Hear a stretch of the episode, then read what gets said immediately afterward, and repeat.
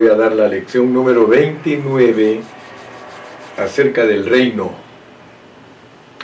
Muy bien, yo creo que si hemos puesto atención, nos vamos, nos vamos dando cuenta cómo gradualmente Dios nos va acercando al final de Mateo, el libro del reino.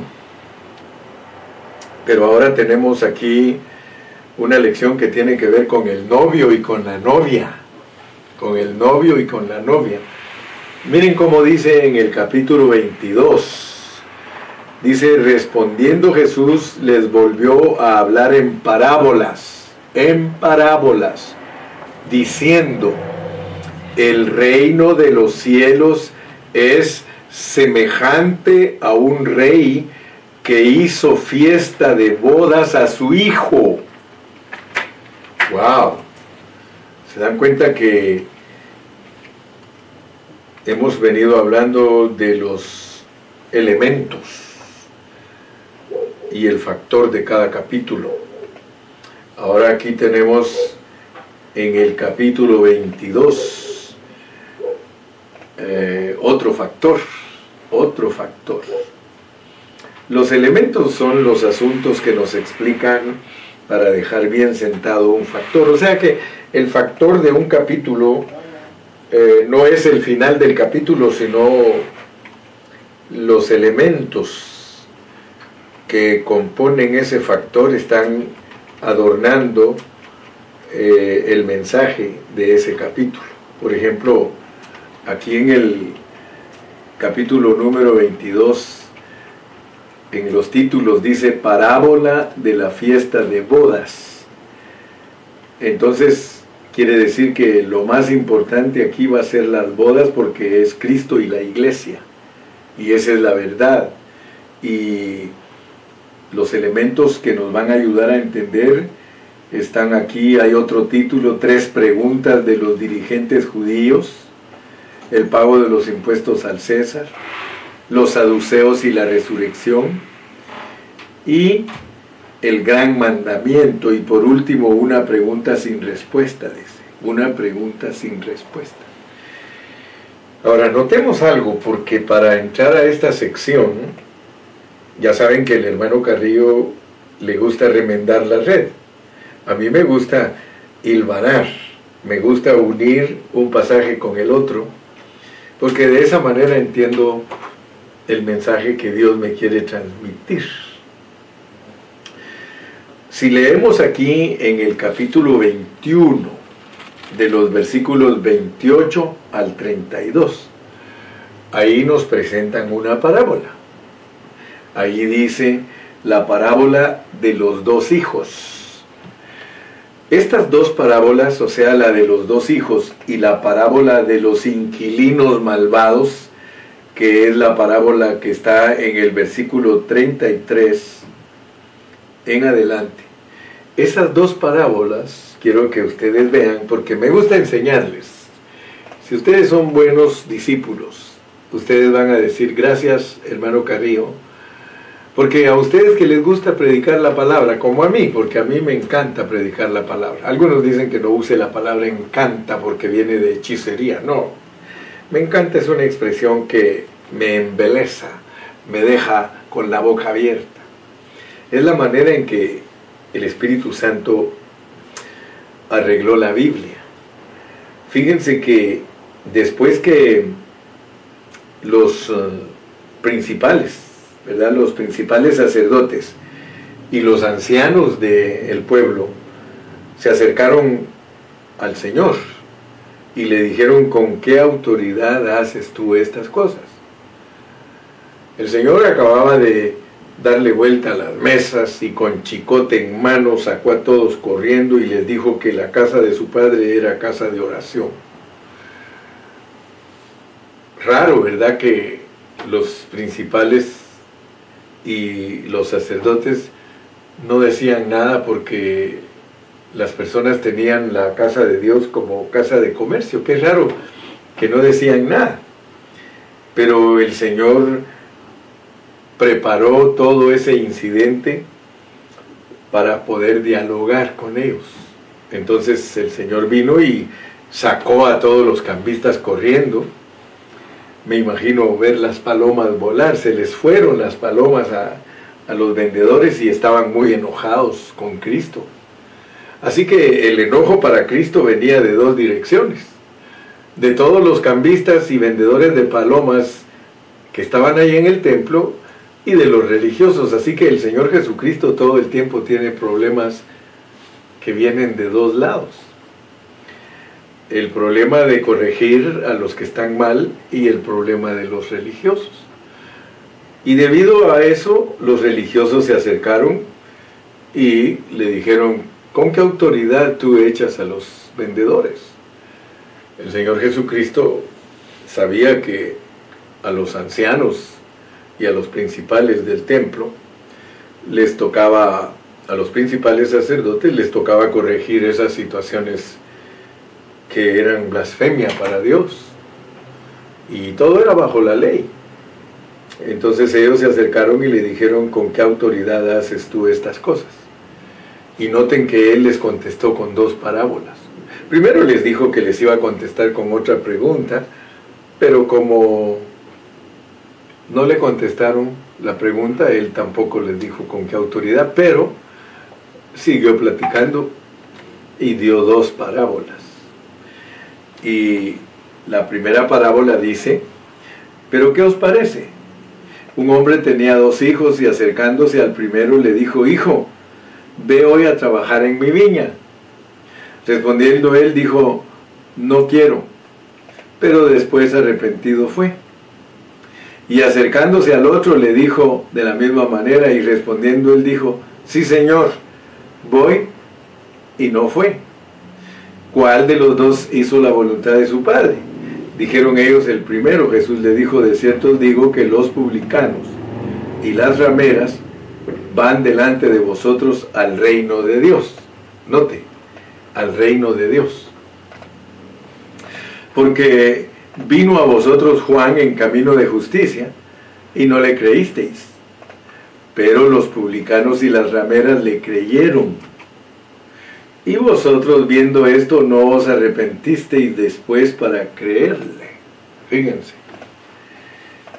Cómo el Señor Jesucristo nos muestra a través de su enseñanza el plan y propósito de Dios. O sea que soberanamente Dios sabía que los judíos no iban a ir. O sea que Dios sabía que los que iban a responder eran los mundanos, los publicanos, los pecadores pues. Todos ellos iban a responder, las prostitutas. Entonces, el Señor Jesucristo está tratando de que nosotros entendamos que el llamamiento de Él no es para personas buenas ni personas con religión.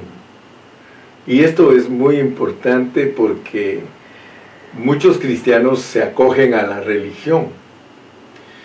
No estoy hablando solo de los que están en la tradición popular, porque hay muchos que ya aceptaron a Cristo y aún ya cambiaron ciertos aspectos de su vida, pero siguen en el Evangelio como una religión.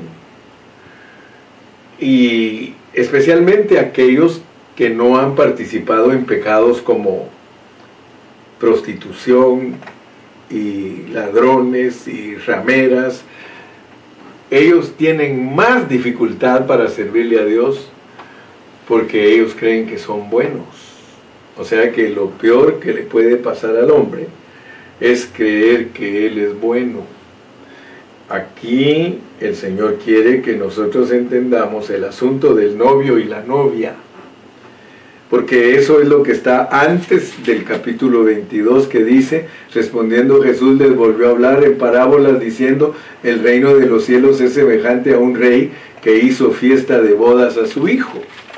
Ok, hemos venido repitiendo, hemos venido hablando del reino, el reino, el reino, el reino. Y cómo Dios preparó el reino para todos los que sean como niños, para todos los que aprendamos a ser como niños. Eh, eso lo aprendimos en los mensajes anteriores. Pero ahora nos quiere hablar de que ese reino se debe devolver en nosotros una experiencia. Para que nosotros podamos experimentar el reino, nosotros tenemos que entender la enseñanza del Señor de la boda, del novio y la novia. Pero déjame decirte que antes de entrar al capítulo 22 vamos a leer la otra parábola. ¿Con qué autoridad haces estas cosas? Si ustedes me dicen si el bautismo de Juan era del cielo o de los hombres, yo les digo con qué autoridad, pero como no me contestaron, entonces les enseño por medio de parábolas. Porque por medio de parábolas ustedes no van a entender, pero los que me sirven de verdad, ellos sí van a entender. La, siguiente parábola, oíd otra parábola, estoy en el capítulo 21 y versículo 33. Oíd otra parábola. Hubo un hombre, padre de familia, el cual plantó una viña, la cercó de vallado, cavó en ella un lagar, edificó una torre y la arrendó a unos labradores y se fue lejos. Y cuando se acercó el tiempo de los frutos, envió sus siervos a los labradores para que recibiesen los frutos. Mas los labradores tomando a los siervos, a uno golpearon, a otro mataron y a otro apedrearon. Envió de nuevo otros siervos, más que los primeros, se hicieron con ellos de la misma manera. Finalmente les envió su hijo, diciendo tendrán respeto a mi hijo. Mas los labradores cuando vieron al hijo, dijeron entre sí, este es el heredero, venid, matémosle y apoderémonos de su heredad. Y tomándole le echaron fuera de la viña y le mataron. Cuando venga pues el Señor de la viña, ¿qué hará a aquellos labradores? Le dijeron, a los malos destruirá sin misericordia y arrendará su viña a otros labradores que le paguen el fruto a su tiempo. Jesús les dijo, ¿nunca leísteis en las escrituras la piedra que desecharon los edificadores? ¿Ha venido a ser la cabeza del ángulo? El Señor ha hecho esto y es cosa maravillosa a nuestros ojos. Muy bien. Como nosotros tenemos un poquito de experiencia en interpretar la escritura, aquí nos podemos dar cuenta que el Señor le habló a los judíos. El Señor les dijo a los judíos, miren, ustedes han hecho esto y esto y esto, pero les dijo las cosas por medio de parábolas.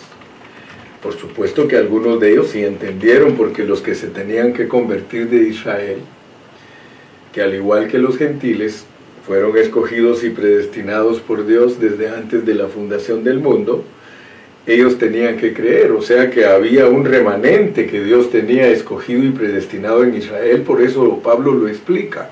Cuando estudiamos las epístolas de Pablo, nosotros entendemos muchas cosas que están en parábolas, en los evangelios. Y una de las cosas que tenemos que entender es que la iglesia iba a empezar judía. La iglesia iba a empezar con judíos convertidos a Cristo. Todos los que estaban destinados a la vida eterna, ellos creyeron. Eran judíos, pero ellos creyeron. Y más adelante en Mateo 24 lo podemos entender con más claridad. Pero aquí nosotros tenemos que interpretar estas parábolas y darnos cuenta que el Señor les estaba hablando a los judíos de todo lo que iba a pasar allí en Jerusalén. Y como los principales sacerdotes y los ancianos, ellos eh, estaban preguntándole al Señor por qué hacía esas cosas y, entonces él con parábolas les explicó por qué había hecho esas cosas. O sea que, aunque no les, les dio la respuesta abiertamente porque no le contestaron la pregunta de Juan el Bautista, de todas maneras contestó las preguntas, contestó la pregunta de con qué autoridad, y es que Él es, Él es el dueño de la viña. Pero ¿qué os parece? Un hombre tenía dos hijos y acercándose al primero le dijo, hijo, ve hoy a trabajar en mi viña. Respondiendo, él dijo, no quiero, pero después arrepentido fue. O sea que ahí está hablando de los cristianos que al principio no entendían la transición de Cristo, de la ley a la gracia, pero finalmente fueron, pero algunos definitivamente no fueron. Luego les dice lo que sucedió con los inquilinos malvados. A los inquilinos malvados son los fariseos y los saduceos y todos ellos, todos esos feos, dice un hermano, porque lo usaron, los usó para que mataran al, al heredero. O sea que lo mataron pues. Pero noten lo que dice el versículo 43.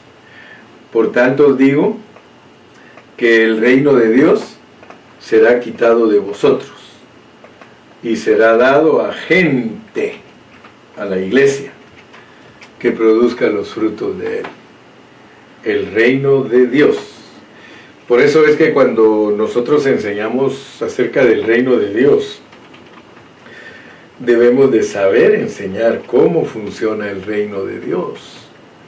Porque muchos cristianos no saben cómo funciona el reino de Dios. Porque resulta que hay reino de Dios y hay reino de los cielos. Aquí en el Evangelio de Mateo a nosotros se nos habla del reino de Dios y del reino de los cielos.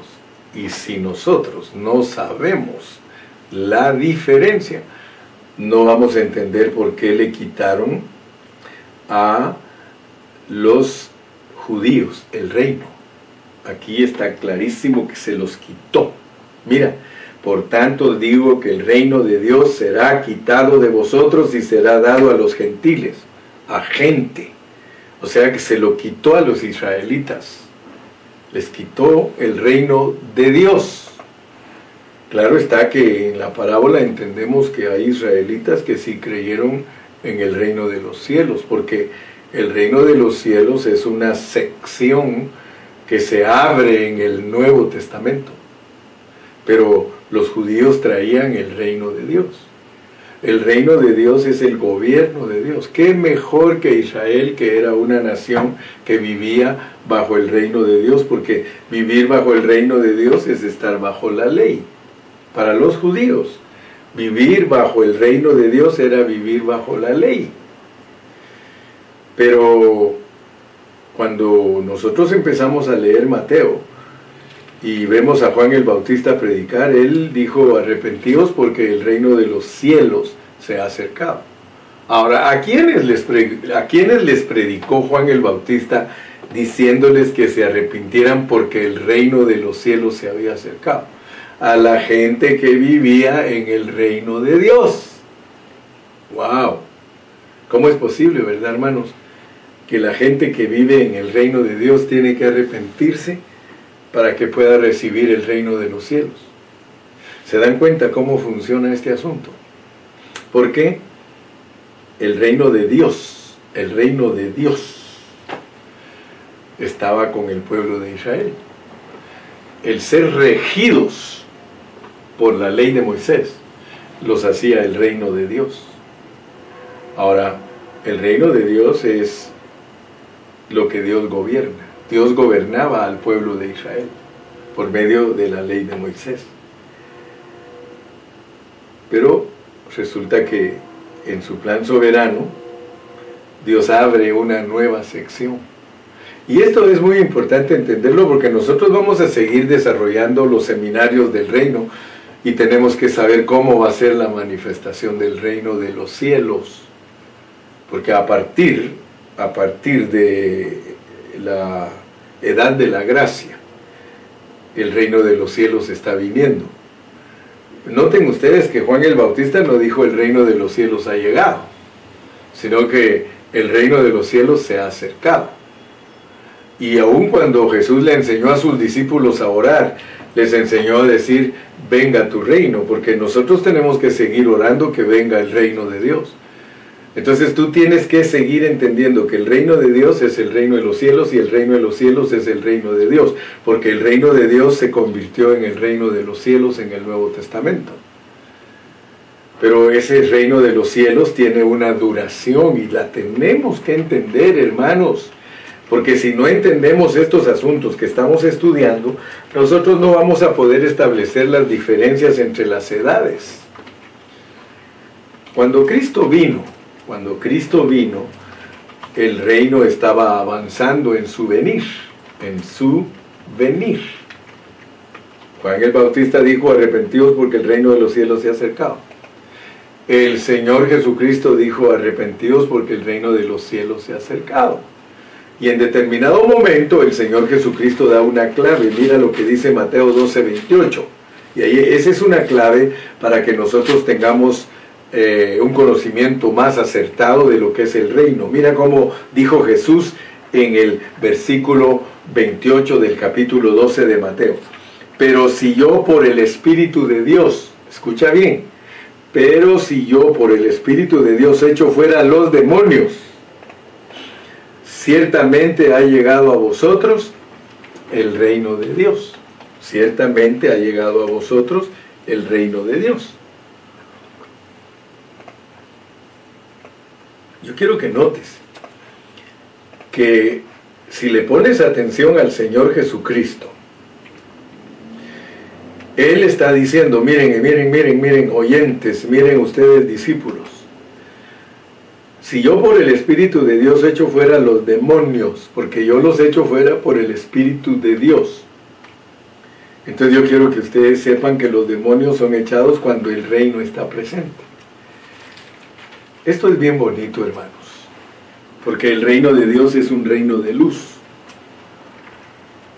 Y cuando llegó Jesús, que es la luz, Él dijo, yo soy la luz del mundo, las tinieblas no soportan la presencia de Cristo. Entonces, en cuanto llega Cristo, que es la luz, las tinieblas se van. Entonces Él les dijo, yo soy el Espíritu Santo. O sea que Jesús nunca negó que Él era Dios. Solamente que nunca lo dijo así abiertamente, miren, yo soy Dios. Él no lo dijo así. O miren, yo soy el Espíritu Santo. Él tampoco lo dijo así. Sino que Dios lo deja en la Biblia en una manera implicada para que nosotros escudriñemos las escrituras y nosotros, por medio de la revelación que Él nos da, entendamos lo que está diciendo.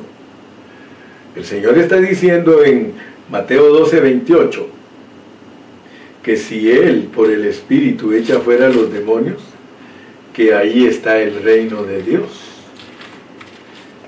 Ok, hermano Carrillo, ¿por qué me estás diciendo eso? Porque mira lo que dice en el capítulo 19, perdón, capítulo 21 y versículo 43. Por tanto digo que el reino de Dios será quitado de vosotros y será dado a gente que produzca los frutos de él. Entonces, si el reino de Dios es Cristo, porque Él es el Espíritu, entonces nos está diciendo que especialmente todos los cristianos iban a experimentar el reino en una manera manifestada, si se quiere decir, cuando viniera el Espíritu Santo. Ahora, ¿cuándo vino el Espíritu Santo a la tierra, en Hechos 2. Pero desde, desde Juan 20, 22, cuando Cristo resucitó, porque esa es la clave para saber cuándo viene el reino, es cuando Cristo resucita. Cuando Cristo resucita, el reino llegó a una a un punto de una progresividad que viene a un punto en el cual él pudo entrar en los creyentes y al entrar en los creyentes el reino de, los cielos estaba establecido en los creyentes. Entonces es bien importante entender que el reino, el reino continuó viniendo cuando Cristo resucitó. O sea que cuando Cristo estaba en la carne, el reino ahí estaba, porque él mismo dijo que cuando les dijeran, aquí está, está aquí, está allá, no y dice, porque está entre vosotros. O sea que Él estaba como el reino de los cielos entre la gente. El reino de Dios es todo el universo. Todo, todo el universo y en determinado momento incluyó a Israel y era el reino de Dios. Pero el reino de los cielos es Dios viniendo a la tierra.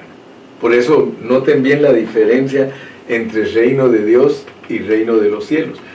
El reino de Dios, Dios está en su totalidad, en el universo entero, en todas partes, hasta el último rincón del universo. Dios, el reino de Dios está ahí porque es la autoridad de Dios. Pero cuando hablamos del reino de los cielos es Dios tomando forma de hombre. Es Dios viniendo a la tierra para que vean cómo funciona un hombre que es totalmente gobernado por el cielo. Me explico, ¿verdad? Yo, yo espero que Dios te esté abriendo a ti tu entendimiento, porque queremos hablar del novio y la novia. Ya cuando llegamos al capítulo 22 se nos pone en una forma más íntima el reino, porque Dios quiere que tú sepas que el reino de Él es una relación con el hombre. El reino es una persona, por eso nos lo pone como novio. Entonces, si queremos entender nosotros eh, bien, bien cómo es que Dios se va a manifestar, porque todo esto es para entender la manifestación. ¿Te recuerdas que hoy empecé hablando del capítulo 17 de Mateo? Y te dije que la razón por la cual Cristo se transfiguró a sus discípulos era para mostrarles la manifestación de lo que sucede en una persona que tiene a Dios dentro de ella. O sea que Cristo teniendo al Padre Celestial dentro de él, podía sacar toda esa gloria y se podía transfigurar totalmente de todo su cuerpo para que sus discípulos pudieran ver la gloria completa de Dios. Entonces Dios quiere que nosotros entendamos que esa misma gloria que tenía Cristo dentro de él, que era Dios en él, ahora está en nosotros, que es la gloria de Cristo y que tiene que ser manifiesta. Gracias a Dios que en todas las epístolas de Pablo nosotros podemos entender este mensaje. Pero ahora vayamos pues al punto que nos ocupa, el novio y la novia. Fíjate cómo empieza el capítulo 22. Respondiendo Jesús les volvió a hablar en parábolas diciendo, el reino de los cielos es semejante a un rey que hizo fiesta de bodas a su hijo. Quiero que entiendas, porque esta es una revelación para nosotros los cristianos. El reino de los cielos es semejante a un rey. El rey aquí es Dios, el Padre, y le hace fiesta de bodas a su Hijo Jesucristo. El Padre le hace fiesta de bodas a su Hijo Jesucristo. Ahora, yo quiero que tú veas cómo funciona el asunto de las bodas. Porque las bodas son para una novia. O sea que por las epístolas de Pablo, nosotros entendemos por Efesios capítulo 5 que Dios le está preparando a su hijo su novia gloriosa. Y aquí vamos a entender unas cosas importantes. Mira, mira en el 22.11. Y entró el rey, y entró el rey, eh, aquí eh, está hablándote en parábola, que Dios entra a la fiesta de bodas para observar quiénes están ahí.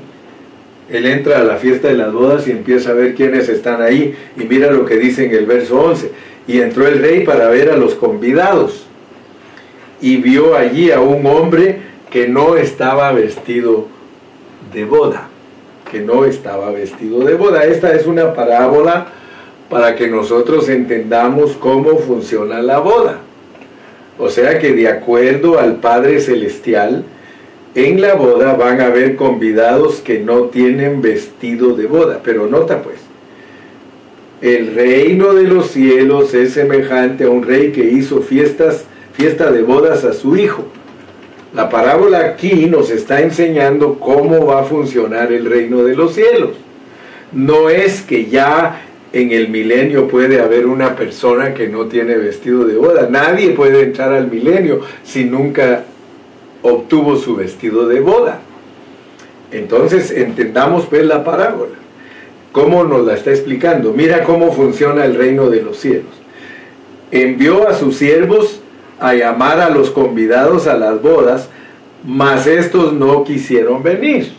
O sea, nota pues, nos está explicando ¿Cómo nosotros podemos participar en la manifestación de la boda? Aquí no está diciendo que alguien entró al milenio sin, estar vestido de novia. esta es una parábola que nos explica quién no puede estar en la boda. Aquí esta parábola nos explica cómo se hace para obtener el vestido, para que cuando llegue la boda no vaya a ser una persona que no tiene vestido para la boda. Te voy a explicar un poquito más. Allá en el área del Mediterráneo, donde se llevó a cabo todo lo que explicó Dios a través de Cristo y de Pablo, había una costumbre para llevar a cabo las bodas. Y la costumbre para llevar a cabo las bodas era que siempre cuando alguien se casaba, el papá, el papá especialmente lo aplicaban a gente rica, gente pudiente. Los únicos que celebraban bodas, pero con pompa y todo, eran los ricos. Y el papá de la novia les compraba a, a todos, el papá del novio, perdón, le compraba a todos sus invitados la ropa de boda. O sea que nadie podía decir que, que no podía estar en la boda porque el papá del novio le regalaba el vestido. Y por eso aquí en esta parábola el Señor se basó en eso, de que ¿dónde había dejado este hombre su, su vestido de boda si él se lo compró? Se lo compró. Y esto es muy significativo entenderlo porque vas a entender tú cómo funciona tu salvación. La realidad es que el vestido, de, el vestido te, lo, te lo da el Padre Celestial. Yo quiero que lo sepas. Por eso estoy explicándote bien cómo funciona este asunto, porque a nosotros el vestido de nuestra justicia nos lo da Dios y ese vestido hay que bordarlo, porque ese vestido bordado es que sirve para ir a la boda. O sea que a nosotros Dios nos da el vestido de la salvación y nos da el vestido de boda, que es el mismo pero bordado. O sea que bordado se vuelve el vestido del capítulo 19 de Apocalipsis, de Apocalipsis, gocémonos y alegrémonos porque han llegado las bodas del Cordero y a su esposa se le ha concedido que se vista de lino fino, blanco y resplandeciente. Pero lo vamos a leer también en el Salmo 45 porque ahí están todas las explicaciones. Ahora bien, y envió a sus siervos a llamar a los convidados a las bodas, mas estos no quisieron venir. Ahí puedes ver tú, hermano, cómo trató Dios con Israel. Porque Israel fue al primero que Dios le predicó este mensaje del reino. O sea que Dios desde el principio de la Biblia dice que quería de Israel un reino de sacerdotes, un reino de sacerdotes reales, reyes y sacerdotes. Dios desde el principio les anunció que él quería eso y todo eso se lograba únicamente a través de Cristo. Entonces volvió a enviar a otros siervos, diciendo, decid a los convidados, he aquí, he preparado mi comida, mis toros y animales engordados han sido muertos y todo está dispuesto, venid a las bodas. O sea que para el Señor, el reino, las bodas, es todo su propósito, todo su plan. Por eso no podemos limitar la interpretación del reino a solo un evento, sino que arrepentidos porque el reino de los cielos se ha acercado, el reino de los cielos se ha acercado, el reino de los cielos se ha acercado, se sigue acercando, se sigue acercando y va a llegar un día que se tiene que manifestar y por eso nos lo pone aquí que es como una fiesta de bodas.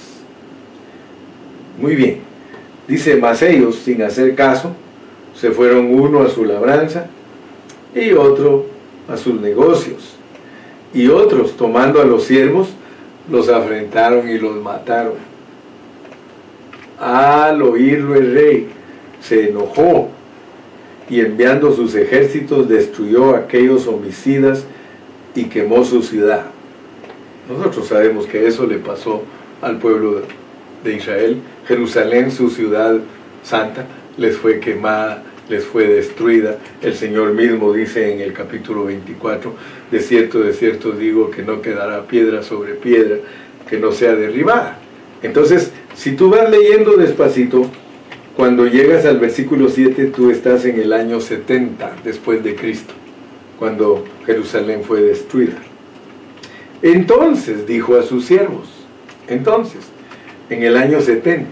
les dijo a sus siervos, las bodas a la verdad están preparadas, mas los que fueron convidados no eran dignos. Ir pues a las salidas de los caminos y llamad a las bodas a cuantos halléis. Ahí mandó a sus doce discípulos. Todos sabemos que cuando Jerusalén fue destruida, todos fueron esparcidos los israelitas. Pero después de eso, el Señor mandó doce, mandó setenta. Y dice el verso 10, y saliendo los siervos por los caminos, juntaron a todos los que hallaron, juntamente malos y buenos, y las bodas fueron llenas de convidados, y entró el rey para ver a los convidados y vio ahí a un hombre que no estaba vestido de boda y le dijo, amigo, ¿cómo entraste aquí sin estar vestido de boda? Mas él enmudeció. Entonces el rey dijo a los que servían, atarle de pies y manos y echarle en las tinieblas de afuera, ahí será el lloro y el crujir de dientes. Fíjate pues, todos nosotros hemos estudiado Mateo en una forma completa. Y algo que nos dice Dios en el capítulo 25 es de que todos los que no multiplicaron su talento, todos los cristianos que no se preocuparon por hacer el trabajo del Señor, vivir dignamente en el reino, dice que van al lloro y al crujir de dientes. O sea que el Señor a nosotros nos revela por medio de su palabra que nosotros no solamente somos llamados. Lea conmigo lo que dice Apocalipsis 17, 14, que es un versículo que le gusta mucho a Iván. Apocalipsis 17, 14, porque ahí nos dice las personas que van a estar en las bodas.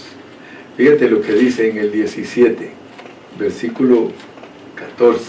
Apocalipsis 17, 14 dice, pelearán contra el Cordero y el Cordero los vencerá porque Él es Señor de señores y Rey de reyes y los que están con Él son llamados y elegidos y fieles.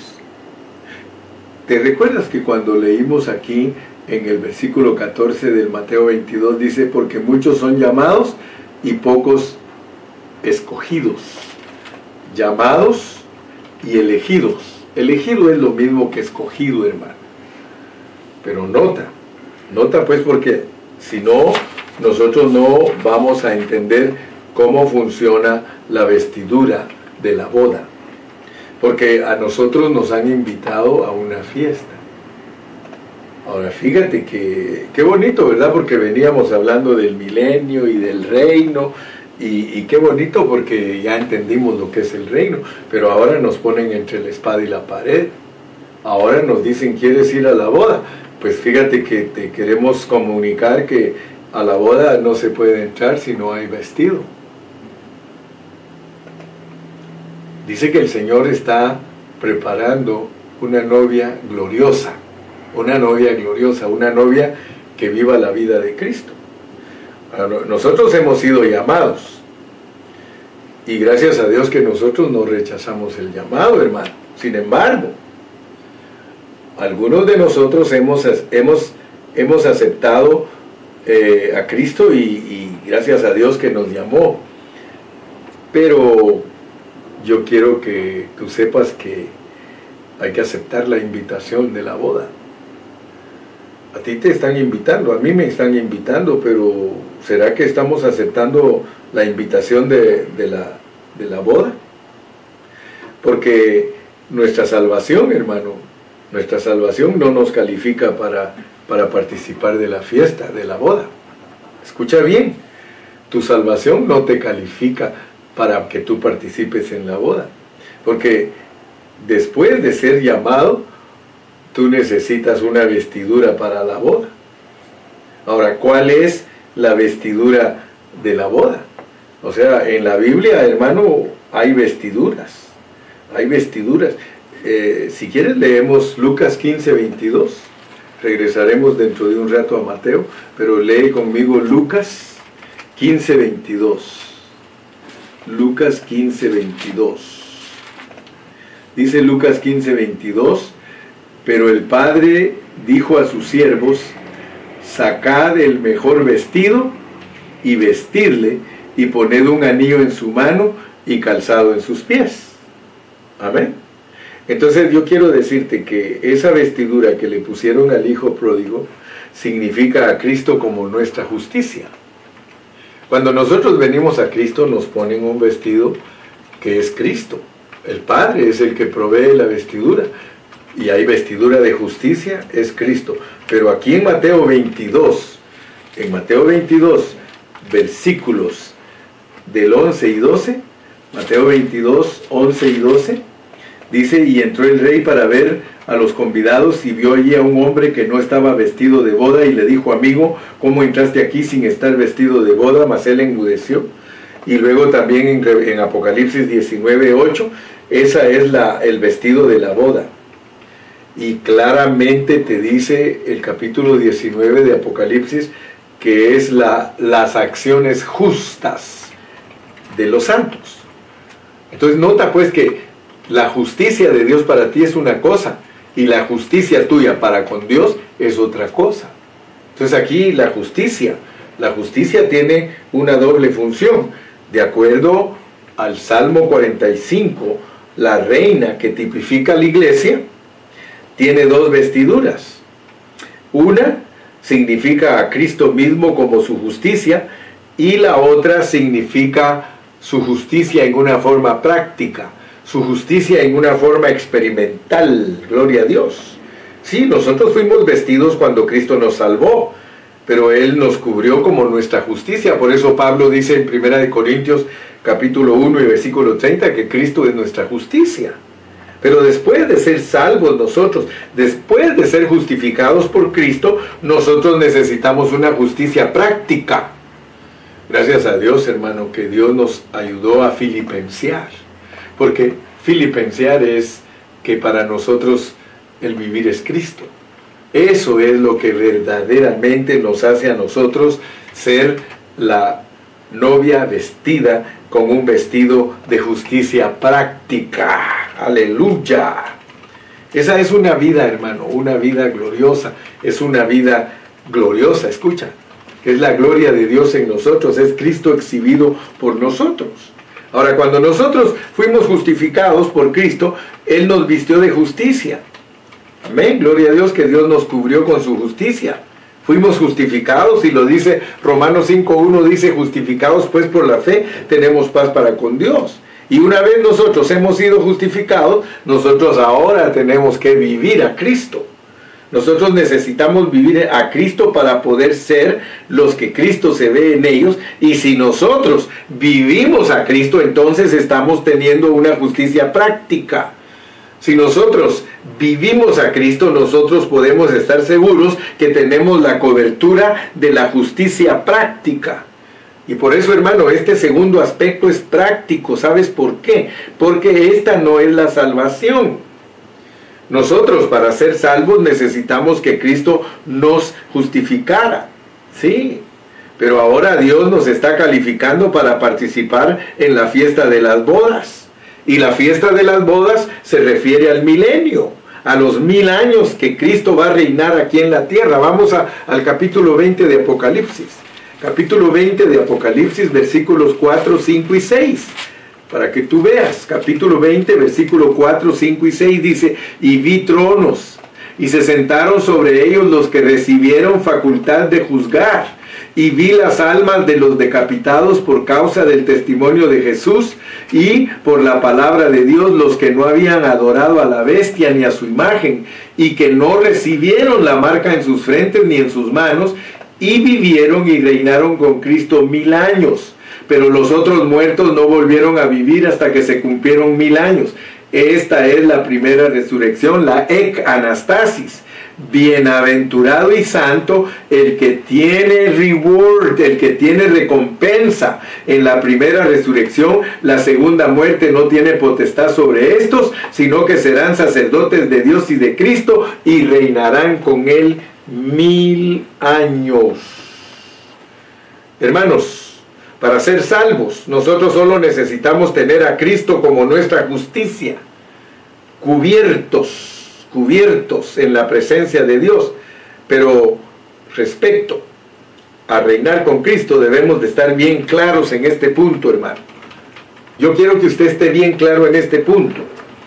Cristo es su justicia, gloria a Dios, usted está justificado, pero sin embargo no piense que usted no va a tener problemas. Usted tiene que resolver problemas después de ser salvo. Ser salvos es una cosa, pero ser madurados y saturados con Cristo, esa es otra cosa. Nosotros debemos de vivir a Cristo, hermano. Nosotros debemos de expresar a Cristo continuamente. Aleluya.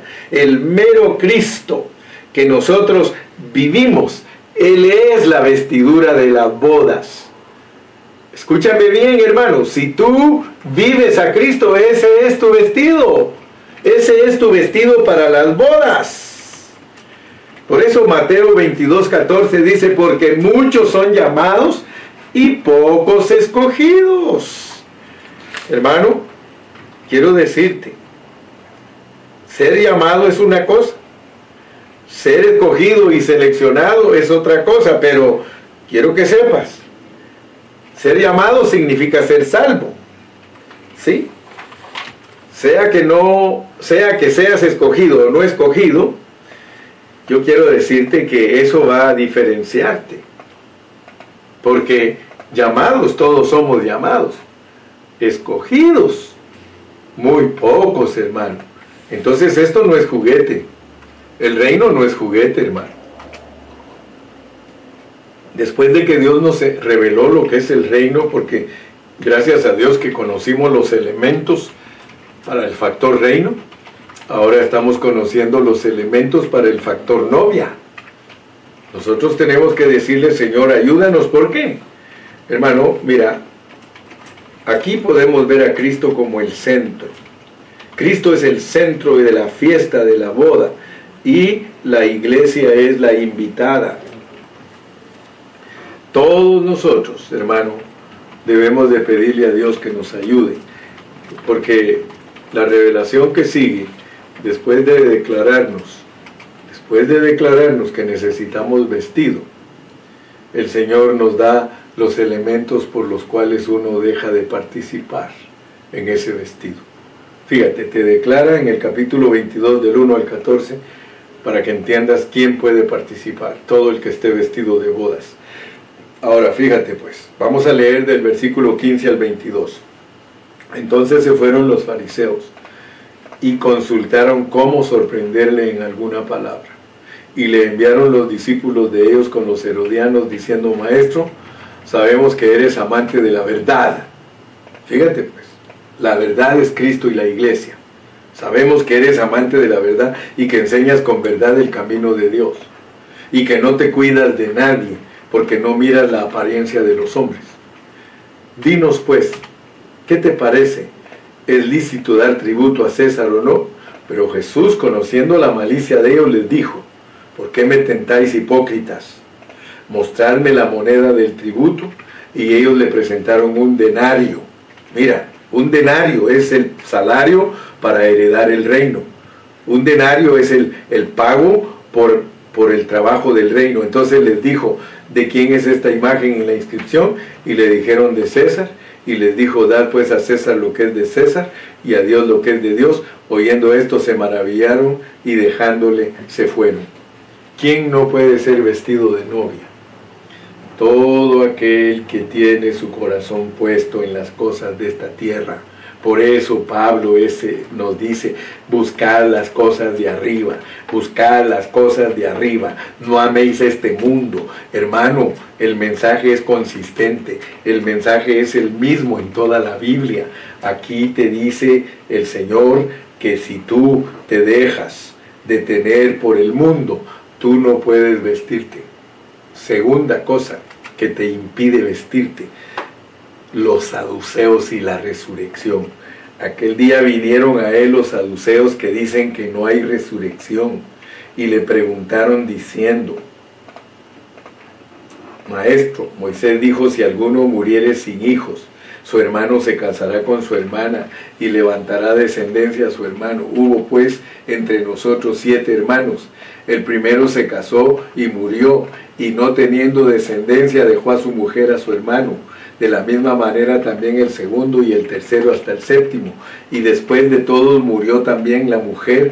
En la resurrección, pues, de cuál de los siete será ella mujer, ya que todas la tuvieron, todos la tuvieron. Entonces respondió Jesús, erráis ignorando las escrituras y el poder de Dios, porque en la resurrección ni se casarán ni se darán en casamiento, sino que serán como los ángeles de Dios en el cielo. Pero respecto a la resurrección de los muertos, ¿no habéis leído qué os fue dicho por Dios cuando dijo, yo soy el Dios de Abraham, el Dios de Isaac y el Dios de Jacob? Dios no es Dios de muertos, sino de vivos. Oyendo esto la gente se admiraba de su doctrina. ¿Qué es la segunda cosa que te impide a ti vestirte? Es creer que hasta en la resurrección te puedes casar. Ahí no te puedes casar. Me recuerdo de un maestro que nosotros teníamos cuando éramos jóvenes. Él dijo, ¿ustedes saben por qué los que resuciten no se pueden casar? Porque ya llegan casados. Hermano, el casamiento es desde ahora. Si tú te unes al Señor, un espíritu eres con Él y debes vivir como tal, porque no es en la resurrección que te casas. En la resurrección solo se manifiestan las bodas, las bodas, las bodas se van a manifestar. Bodas, no la boda, bodas. ¿Por qué, hermano? Porque ahora es cuando estamos casados con Cristo. Si tú entiendes lo espiritual, hermano, porque yo te puedo hablar y tú no entender. Yo te he dicho que ya estás muerto con Cristo en la cruz. Yo te he dicho que estás resucitado con Cristo en la resurrección. Yo te he dicho, porque es la enseñanza pura de la Biblia, que ya estás resucitado y sentado en el trono. Pues yo quiero decirte que ya estás casado, hermano. Ya eres la novia. Ahora solo falta que entiendas que la ec anastasis tiene que formarse en ti hoy. Esa es la enseñanza. El que no entienda que hoy tiene que vivir en resurrección, no va a poder vestirse, hermano. Te voy a dar otra. Aquí está el gran mandamiento. Otra cosa que no te deja vestirte. Esto es de considerarlo, hermano. No vayas a creer que casarse con Cristo es algo fácil. Esto es algo de que, que requiere una consideración seria, seria, hermano, seria. No puedes vestirte si amas este mundo. No puedes vestirte si no vives hoy uno con Cristo, resucitado. Y no puedes vestirte entonces los fariseos, oyendo que había hecho callar a los saduceos, se juntaron a una, y uno de ellos, intérprete de la ley, preguntó por tentarle, diciendo, Maestro, ¿cuál es el gran mandamiento de la ley? Jesús le dijo, amarás al Señor tu Dios con todo tu corazón y con toda tu alma y con toda tu mente. Este es el primer y grande mandamiento y el segundo es semejante, amarás a tu prójimo como a ti mismo. De estos dos mandamientos depende toda la ley y los profetas. Hermano, ¿cuál es lo que te está diciendo Dios que te puede impedir? Es amar a Dios y a tu prójimo. Hermano, no crean ustedes que es fácil amar al prójimo, hermano.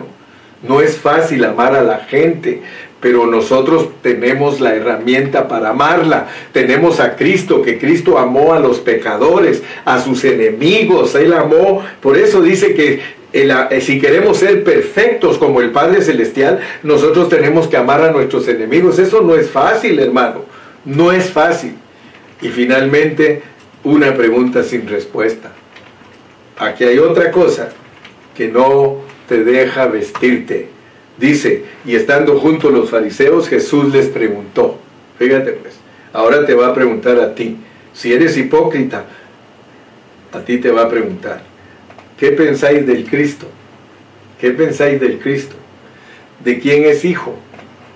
Le dijeron de David, y él les dijo, pues como David en el Espíritu le llama Señor, diciendo, dijo el Señor a mi Señor, siéntate a mi derecha hasta que ponga tus enemigos por estado de tus pies.